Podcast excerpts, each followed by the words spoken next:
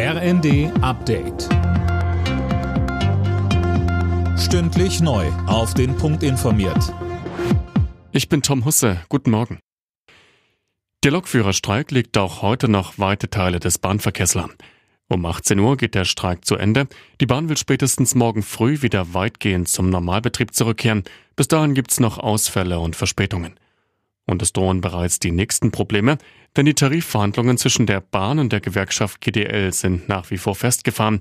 GDL-Chef Weselski betonte, sollte die Bahn kein neues Angebot vorlegen, werde es neue Streiks geben. Als Reaktion auf die Angriffe auf Handelsschiffe im Roten Meer haben die USA und Großbritannien die Houthi-Miliz im Jemen attackiert.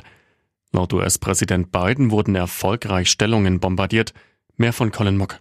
Die Bombardierungen seien eine klare Botschaft, dass die USA und ihre Partner solche Angriffe nicht tolerieren würden, sagte Biden.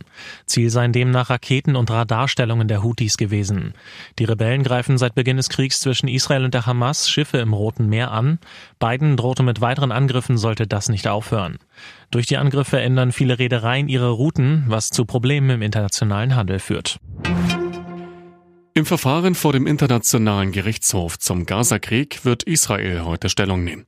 Südafrika wirft Israel systematischen Völkermord an den Palästinensern vor. Israel weist das entschieden zurück und beruft sich auf sein Recht auf Selbstverteidigung.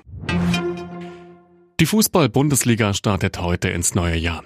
Zum Auftakt des 17. Spieltags empfängt der Rekordmeister Bayern München die TSG Hoffenheim.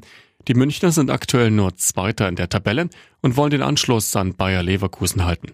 Los geht's 20.30 Uhr. Alle Nachrichten auf rnd.de